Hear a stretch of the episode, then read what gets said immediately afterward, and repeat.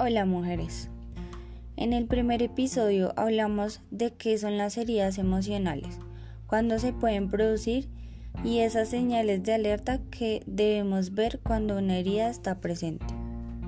También les mencionaba que las heridas se producen en su gran mayoría en la infancia y pueden desencadenar problemas mucho más difíciles al no tratarse bien.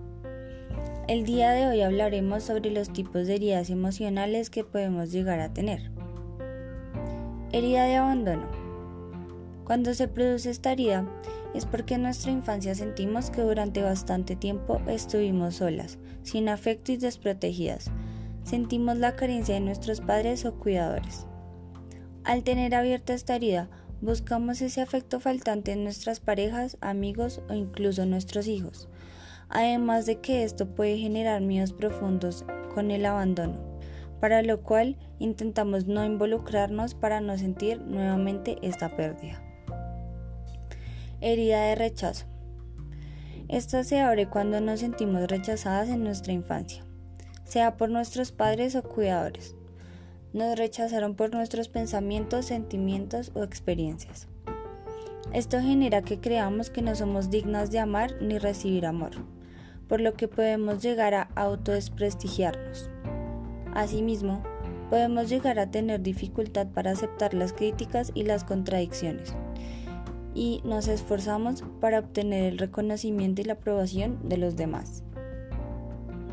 Herida de humillación. Cuando tenemos esta herida, comúnmente es porque experimentamos muchas críticas en la infancia, las cuales tenían una connotación negativa. Esto produce sentimientos de inutilidad, incapacidad e inseguridad.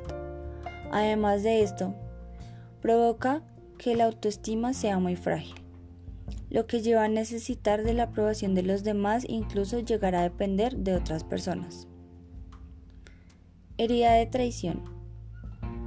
Esta cuarta herida se presenta cuando nos sentimos engañadas por nuestros padres o cuidadores, y pudo ser una situación desde muy inocente hasta muy importante y en repetidas ocasiones, por lo que se genera desconfianza y soledad.